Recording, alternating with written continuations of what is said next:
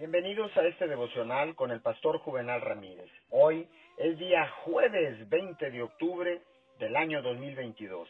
La palabra dice en Génesis 11:31, y tomó Tare a Abraham su hijo, y a Lot, hijo de Arán, hijo de su hijo, y a Saraí su nuera, mujer de Abraham su hijo, y salió con ellos de Ur de los Caldeos para ir a la tierra de Canaán, y vinieron hasta Arán y se quedaron allí.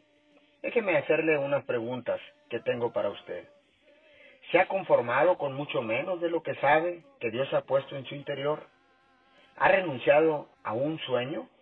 ¿O ha soltado una promesa porque no se cumplieron la primera vez? Quizás haya tenido un revés o un fracaso. Quizás alguien le dijo, tú no eres lo suficientemente talentoso, eres demasiado viejo. Pero le pregunto respetuosamente, ¿qué está haciendo ahí? Tiene tanto en usted, está lleno de talento, de ideas, de creatividad y de potencial.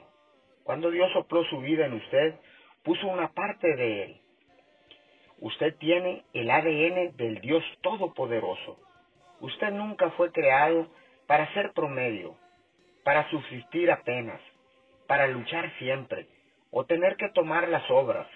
Usted fue creado como cabeza y no como cola. Oremos, Señor, gracias, porque ahora sé que soy tu Hijo, Señor, y que todo es posible para mí, porque tú eres mi Padre, estás conmigo, en el nombre poderoso de Jesús. Amén y amén.